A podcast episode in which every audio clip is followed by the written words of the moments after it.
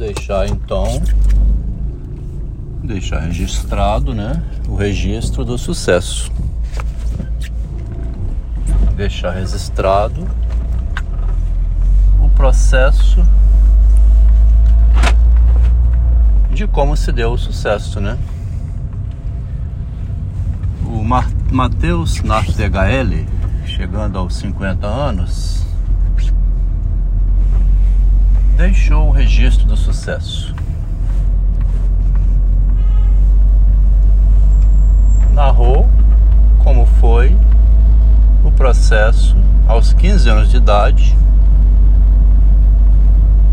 que o Machado de Assis chama uma fatalidade qualquer.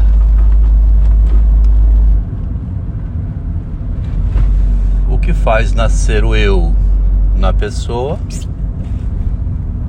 é uma fatalidade qualquer. Como aconteceu com o menino adotivo, né?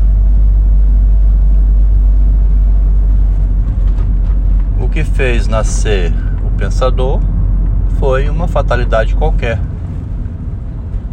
numa terapia de casal. O que fez com que o casal tivesse muito sucesso foi uma fatalidade qualquer que teve início quando se conheceram, se envolveram um com o outro, um se dedicando ao outro, até que o marido percebeu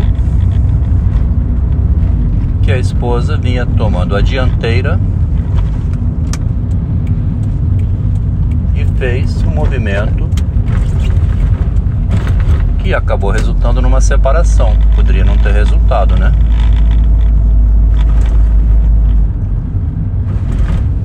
Então, a gente pode ir narrando pela experiência do caiporismo. uma fatalidade qualquer aqui, outra fatalidade qualquer ali.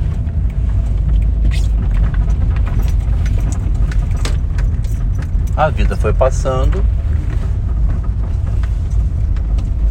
as viradas aconteceram para um lado e para o outro. E uma fatalidade qualquer de ter atravessado o Rubicão sem saber toda a amplitude que teria aquele ato fez com que Júlio César criasse para a história humana uma novidade que passou a chamar-se Alia Jacta Est, uma travessia do Rubicão. A sorte está lançada. A sorte está lançada. Trouxe para minha família uma nova esposa, um gesto radical do homem que a mulher soube aproveitar. Esse empreendedor, então, né? Vamos logo chamar assim. Quem faz isso é o empreendedor, né? Encontrou uma oportunidade melhor. Se tivesse permanecido com a primeira mulher, ela jamais ia fazer esse gesto final aqui, né, de publicar minha vida como psicótico. Por outro lado, ela não teria causado a transformação que causou nesse pensador, provocando um homem a pensar, no caso, pensar o movimento da mulher, né? Ela estava mobilizando o marido em função dela e ele atendendo ao pedido, mas ele passou a perceber que com isso ela então mudou a regra do jogo, que era contra tudo e contra todos, para para o meu benefício. Já deixa de ter o parceiro contra tudo e contra todos. Agora não preciso do meu parceiro para ter meu benefício mais. Revelar essa estratégia, né? deixar o registro de como foi isso, não está ruim não. Como que um casal produziu um junto com o outro o crescimento dos dois e o crescimento individual também. Não houve perda, um massacrado pelo outro ou